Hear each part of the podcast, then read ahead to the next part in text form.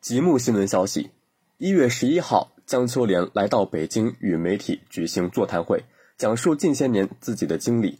此前，江秋莲起诉刘暖希侵犯江歌生命权纠纷案宣判，法院判定刘暖希侵犯行为赔偿六十九点六万元。座谈会上，江秋莲首先感谢了媒体和网友的关注和关心。这个案子有今天的结果，主要的功劳在两位代理律师。江秋莲表示。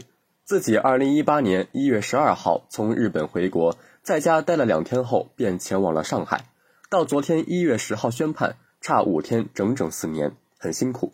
江秋莲表示，自己这四年从最开始的找律师，整个过程都十分曲折，最后在好心人的介绍下认识了两位代理律师，有今天这个结果，自己十分感谢两位律师。对于判决结果，江秋莲表示了对法官的感谢。感谢法官对江哥善良行为的认定，但同时，江秋莲表示自己对于判决金额并不十分认同。我这四年为这个案子花费的都不止这么多钱，更不用说江哥的生命。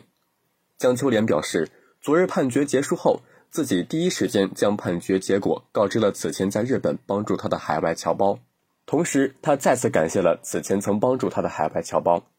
昨天判决结束后，我给江哥全文读了判决书。江秋莲告诉吉木新闻记者，自己告诉江哥妈妈做到了。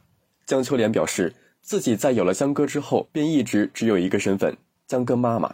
江秋莲称，自己在此前曾开设网店，我要维持自己的生活。二零三七年陈世峰出狱回国后，我将继续对他的诉讼。江秋莲称，如果有能力，自己希望可以回馈社会。江秋莲称，到今天江哥被害已有一千八百九十五天。只与刘暖希在二零一七年见过一次面，他的道歉只是为了自己，还发布消息诋毁江歌，之后再也没有道过歉。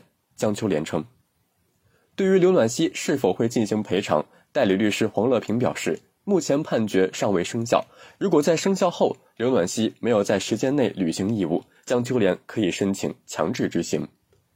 而对于后续如何起诉陈世峰，黄乐平表示，由于时间还比较长。目前尚未具体讨论，但从法律和法理上，江秋莲有权利追究陈世峰责任。至于怎么追责，需要看江秋莲的意愿。黄乐平称，吉木新闻记者了解到，目前江秋莲暂不打算就刘暖希侵犯江歌生命权纠纷案上诉。江秋莲女士需要沉淀一下自己的心情，届时是否上诉，江秋莲女士将告诉大家。黄乐平表示，这五年怎么过来的？每一天都是在痛苦中。蒋秋莲表示，自己此前也曾就网络暴力进行相关起诉，目前已有两案判决。感谢收听《羊城晚报·广东头条》，我是主播张诗杰。